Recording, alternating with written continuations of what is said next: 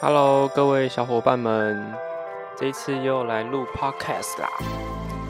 好，那今天其实没有要讲这个关于营养的部分，因为如果有在追踪我的 IG 的话，啊，先题外话就讲，哎，先去追踪 IG 跟 Facebook 好不好？我是营养师教练世新啦，好不好？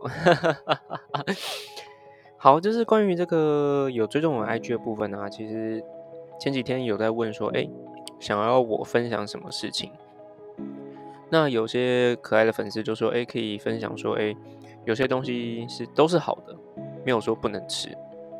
其实老实讲，对于这个观念，我是还抱有蛮高度的一个赞同，因为食物的好与坏，它是相对的，它不会有所谓的绝对的好或绝对的坏。对不对？那另外一个这个追踪我很久的这个资深粉丝，他就说：“哎，你能不能分享一下你的生命的故事？”我就想说：“哎，关于这个生命的故事，就还蛮特别的，因为毕竟每个人生命会发生怎样的事情，老实说都不会一样。那今天其实主题是要分享我大概从以前到现在的一个生命的故事，好不好？”那我的生命的故事可能要从小开始讲，哎，这样好赤裸，会不会？好啦，可以让你们更了解这个营养师到底在干嘛。好，我从小的话，其实老实说，并不是那么的营养均衡，甚至我可以说我是一个营养不良的孩子。好，你有没有发现这个发这个发展啊，就跟这个电影是一样的？电影都是哎，从小这个男主人啊，或男主角从小就是很很可怜的家庭。然后后来长大之后就变成一个成功人。哎，不好意思，我不是这个电影里的主角，好不好？我不是，我只是一个很平凡的营养师。然后因为兴趣考上了教练，对，就考上了教练。好，那小时候其实我是一个营养非常不良的小孩。我还记得大概在小学，嗯。小学三四年级吧，那时候我的体重，我我我在班上一直都属于那种很小只的男生，衣服都穿嗯很小的 size 啊，裤子也是啊，全身就是干干瘪瘪的，然后又白白的，你知道，就是跟那种又戴个眼镜，哎，那时候有没有戴眼镜？好像没戴眼镜，可是那时候看起来就是一个书生样子，对，然后跑步也跑不快啊，然后体育也没有很好，老实说，然后后来。嗯，因为这个状况，所以基本上我都坐坐在全学校第一排。你知道学校第一排是什么概念吧？教室里面的第一排，没错，就是最矮的，好不好？对，所以就是因为这个状况啊，所以从小这个爸妈对我这个营养营养不良状况一直没有办法改善。我就是那种，就是哎，你你叫我吃什么，我就不吃，然后你你我吃进去之后就吐出来那种状况。其实这个是非常非常难养的小孩啊，老实说。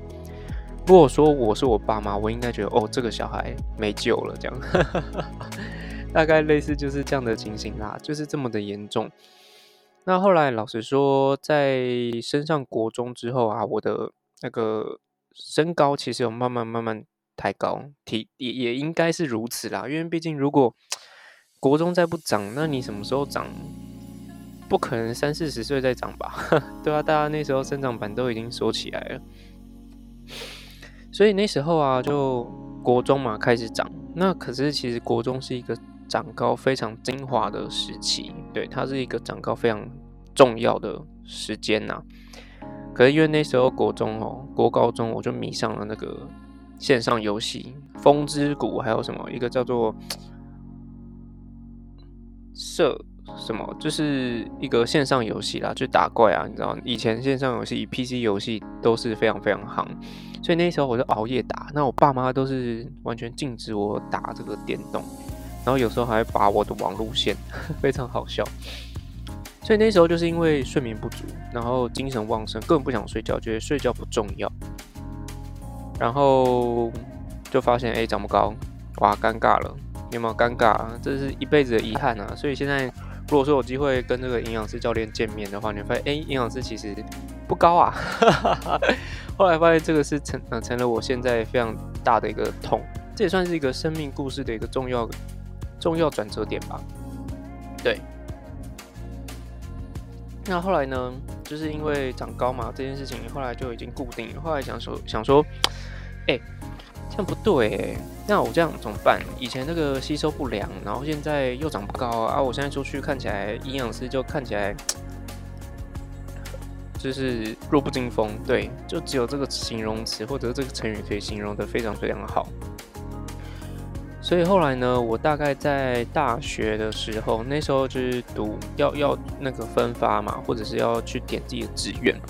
但我我也是对吧？成绩没有到很好，又没有读药学系啊，上不去，尴尬了，尴尬了，人生失败组。然后后来我就去读营养系，那我爸妈就说：“哎，反正我对于煮菜有兴趣。”对，没错，我没听过，你没有听错，我就是会煮菜。我是一个男生，可是我会煮菜。新好男人来了，有没有？赶快，赶快哦！这个老王卖瓜，是心自夸。对，其实我会煮菜。那我从大概国中那时候都会早起帮家人煮早餐，例如说蛋饼啊、什么三明治啊、汉堡等等，whatever 那些我都会。那嗯，后来啊，就是大学嘛，那那时候我就说，哎，好啊，那不然就填个营养系好了。就是想说，哎，看起来蛮营养，看看能不能让自己营养一点。哎，我跟你讲，就是这么单纯，好不好？那时候填这个的想法就是这么单纯。然后后来就是这个上了这个福大营养系。那上了福大营养系之后啊，其实就开始读一些营养学嘛，生理啊，嗯，代谢啊，还有什么，还有这个解剖学有没有？我跟你讲，营养营养师也是要懂解剖的。OK，那我在大学其实就已经参加了这些一些社团活动，例如说这个系学会是一定会嘛，参加一些活动、举办活动等等。那其实那时候最疯的应该就是这个系上的篮球队跟系上的排球队。因为我在高中的时候就喜欢打篮球跟排球，对。那后来加入了系篮跟这个系排，我相信应该大家都有这样的经验啊。就是如果说我参加社团，基本上系上的社团就是会以这个篮球跟排球可能是为大众，当然有些有些这个。系队啊会有这个垒球，不过垒球是比较少见一点点。不过像我们的游戏啊，这个福大石科系有没有知道吗？就是福大冰淇淋，就是他们的那个很很很大的那个产品。那像是福大石科，它我或或者是我们这个福大营养，有时候我们会叫姐妹系啦。然后他们就会有这个垒球，他们很爱垒球。老实讲，垒球也是很刺激，而且是扣人心弦的一个比赛。那因为我对于这个棒球比较没有这个太多的琢磨，所以后来就没有参加。不然如果再参加的话，我就变成什么三七类这个蛙人吗？这是蛙人的概念吗？所以那时候大概在大学啊，大一大二的时候，曾经两期香蜜鼠、香蜜喜两期，就是讲我系篮跟系排都去练，所以大概一周七天哦，大概有五天都在练球，甚至六天都在练球。好，七二动不会掉对不？所以那时候哈，大一大二的时候。身体很好，哦，肌肉很紧实啊啊！不要问我现在怎么样，现在的话就不好说，来上课就知道了。要上那个运动课，不能上营养课，因为现在营养课都坐着，你根本看不到我的肥肉在哪里。哈，也没有啦。老实说，我现在对于自己要求还是蛮高的，就是 A T 值一定要控制。像我现在有有学员在进行减重，饮食的方式我自己也会一起做，对啊。如如果说真的有听到这个这个 podcast 的话，其实所有学生都知道。那个减重是要跟这个营养师还有教练是一起的，所以我都会以身作则了，这是我自己的一些准则。所以在减重的时候，不会让你觉得，哎，只有一个人是不，你的事就是我的事，通常都是这样子。好，那讲回来，就是后来就是读完四年嘛，就是营营养系读完之后，基本上就是要去考营养师啦。那其实，呃，出来之后，很多人就问说，哎，我想考营养师能不能？他们都会问我这个问题，你觉得能吗？其实遇到很多教练，他们都说营养很重要，然后如何去吃很重要。可是他们都说，哎，那我也想去考营养师，你觉得他们可以吗？基本上是不行啊，因为其实营养师也是医师人员。那在台湾医师人员的训练系统当中啊，基本上都是要在大学读完这个相关科系之后才能去考。例如说药师嘛，药学系；好，护理师，护理系；医医生的话就是医学系喽。那营养师。营养系没错，就是这么的简单而且直接。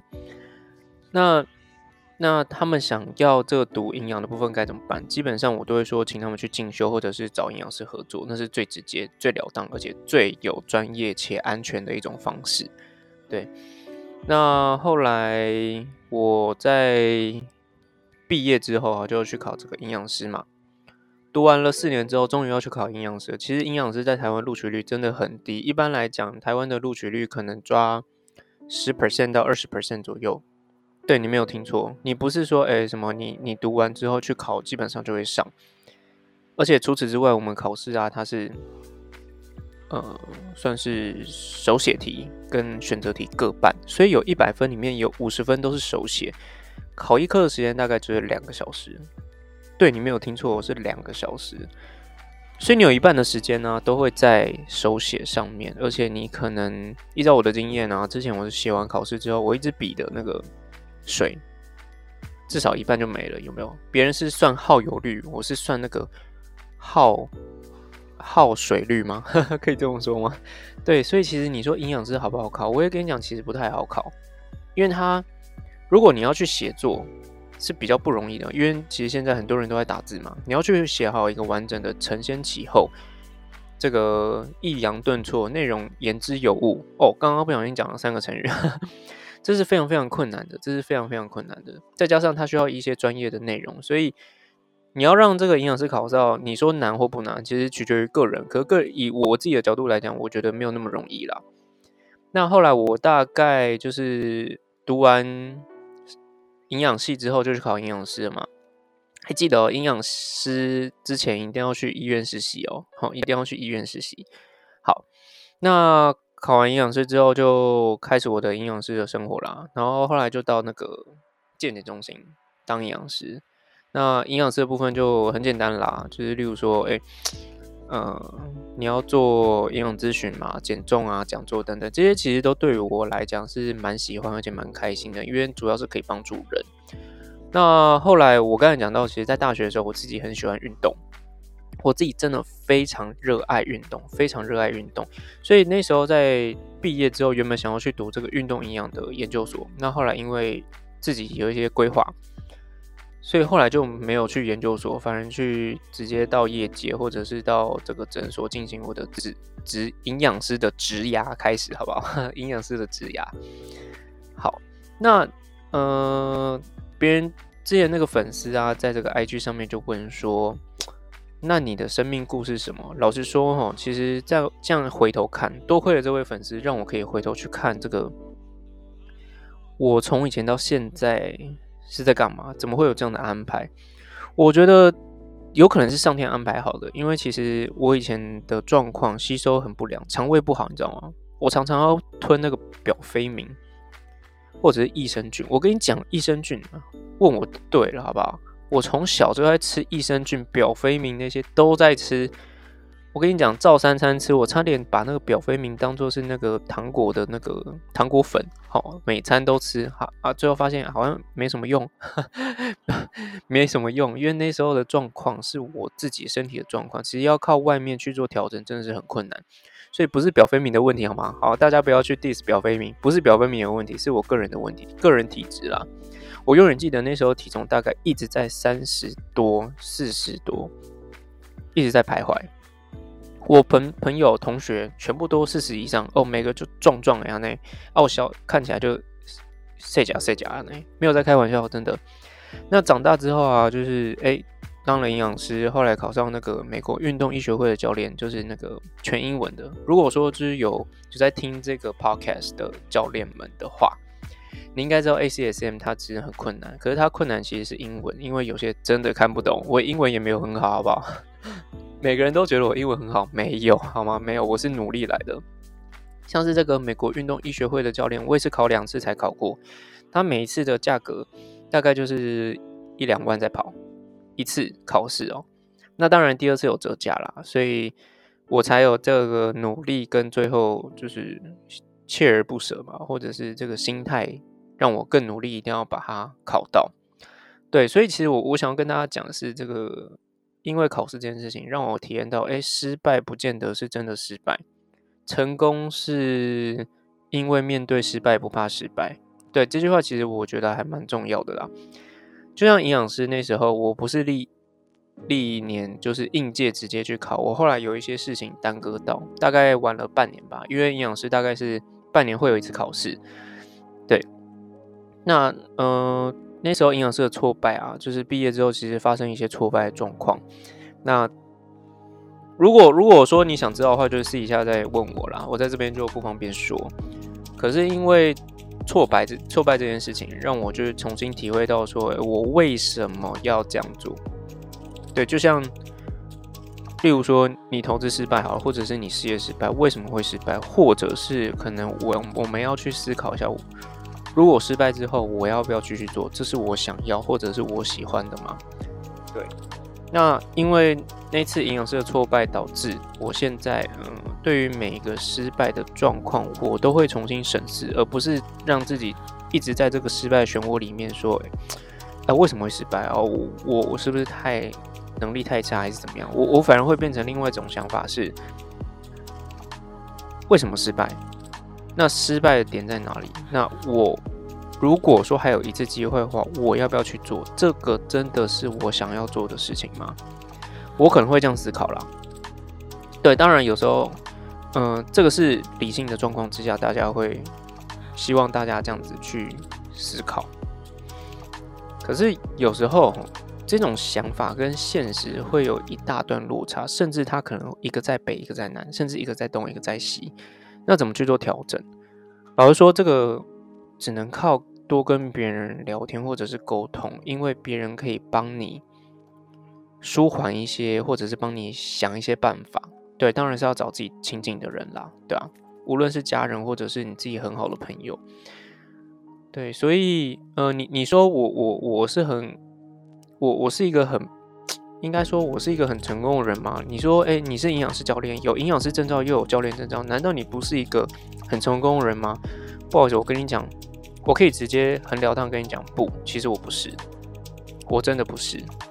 因为在从小到大，其实当然小时候真的，我跟你讲，那个小时了了，大未必佳这件事情，我可以完全套用在我身上。小时候我都是学校的那种模范生，有吗？三个字就是模范生。然后后来长大之后，就是，哎，好像这个营养好像被分配掉了，不然我为什么要读营养系？不是不是，跟这个没有关系。其实是因为长大之后，可能人就我就变得比较平庸一点，就没有像以前那个小时聊聊。以前真的是哎随便考随便高分。后来长大之后就觉得好像我就是一个平凡人，我觉得这也是一种我人生的课题。对，那嗯，这个状况来讲的话。你说我是一个成功人吗？不，我只能跟你讲，我在后半，甚至是在我的嗯大学出社会之后，我都很努力，我尽可能去学习一些东西，尽可能去充实我自己，因为我知道我的路不并不是这么好走。就像哎，大家觉得可能营养师的薪资很高啊，其实，在业界来讲，其实并不然，他可能就跟一般的这个 member 或者一般的工作人员其实是差不多的。可问题是，营养师它本身的效果跟价值是在在于帮助别人，健促进健康。这必须老实讲，它的这个使命或者是天生赋予的一个功能性就是长这样子。那，嗯，话说回来，就是说，哎，为什么会觉得说别人会觉得我好像还蛮不错的，或者是哎，我的生命故事好像蛮顺利的？可是其实并不然。我在刚讲到营养师。并不是历届就考上，我是隔了半年之后才去考。对，那教练的部分，美国运动医学会的教练他很难考，全英文的。我在第一次也是失败，可是在第二次的时候才顺利考上。我跟你讲，顺利考上的时候也不是那种高分录取啊，其实差不多有过就好。那时候也是这样的情形。对啊，那呃，我的生命故事，老实讲。因为这位粉丝，所以让我可以去回顾从以前到现在的状况。我觉得我会持续的学习，而且我大概会知道我是个劳碌命。好，劳碌命三个字，为什么？其实是因为我发现啊，这个劳碌命的状况会套用在我身上，其实是对于我自己个人的要求。对，就像其实我也可以把自己放得很松，我可以让自己很轻松。就是也不用一直在出文章，对。如果说我追踪我的粉丝都知道，我一直在出文章，因为这些文章可以帮助别人。我是用这种出发点去鞭策自己或砥砺自己，包含运动的部分。其实我以前不是团课老师，可后来我觉得团课可以帮助一些这个老年人，因为之前我这个上团课是跟老年人、英法族一起上，把这个有氧拳击融入在他们这个运动当中。后来发现，哇，原来有两拳击可以帮助到他们运动到更多，而且他们都说，哎，很好玩，而且他们回去都睡得很好。听到这句话的时候，我非常非常开心，是因为其实现在很多人都受到失眠这件状况而影响。他们睡得好，精神就好，营养就好，难道他们的健康会不好吗？对啊。所以，为什么我会一直在鞭策自己，或者是让自己不断的往前走，或者是给自己蛮大的压力？其实是因为我希望自己不断的进化，不断的前进，不断的帮助别人，就这么简单。然后，当然最大问题是，哎，我我可能没有办法当一个很很棒的商人，真的没有办法当一个很棒的商人，因为商商人对于某些东西可能会比较，嗯，比较敏感。可是对我来讲，我对于什么东西比较敏感？对于一个人的改善，对于一个人的帮助，甚至是我们是不是朋友，我能不能帮助到你什么，甚至是你可以在我身上得到什么，这是我很敏感的地方。对，包含之前有机会在做一些这个保健食品的时候，我的出发点或者初心基本上是不会改变的啦。所以莫忘初衷这件很重要，因为。你在你在的位置，或者是你在做的事情，甚至是每个人的遭遇会不一样。可是你一开始出发点到底是什么，其实还蛮重要的。所以我的人生的，或者是我生命的故事来说，到目前为止，我可能分享差不多。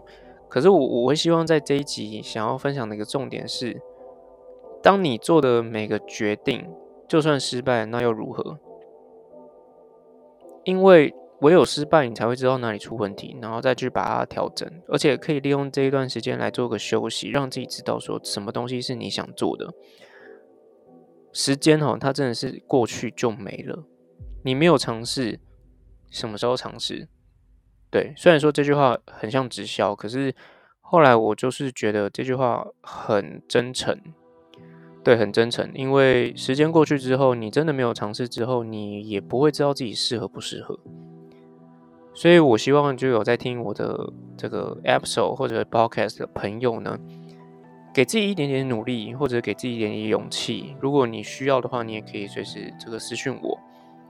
饮食的部分，当然我可以帮助你更多；减重部分，我可以帮助你更多。可是，我觉得需要勇气跟这个下决定的时候，是我们生命当中每分每秒都在做的事情。那到底如何去建造这个勇气？就一个想法，就是不用怕失败，因为失败它的目的是让你可以变得更成功，而且失败可以让你再重新审视一下自己到底喜不喜欢这件事情，到底是你发自内心的还是被逼的。如果你是发自内心的话，你就会毫不犹豫马上去解决问题，因为你很喜欢，对不对？对，那如果。这是你被逼，你不喜欢，那你可以利用这次失败跟别人讲说，你真的是没办法，对不对？我觉得都有好。老实说，我讲的这些，你说我到现在会不会怕失败？老实讲，还是会啊。如果说面对到这种人生重大的决定，或者是在投资那种大金额的部分，你会不会紧张？会紧张，会不会害怕？绝对会害怕。可问题是要如何去去面对这件事情？我觉得就。去思考失败，它只是一个转捩点，让我们去思考说到底适合还不适合，到底如何去调整，好不好？好，那我是营养师教练实行。如果之后有什么新的 podcast 或者是什么主题，欢迎私讯我，IG、Facebook 哦，营养师教练实行。那我们下次见喽，拜拜。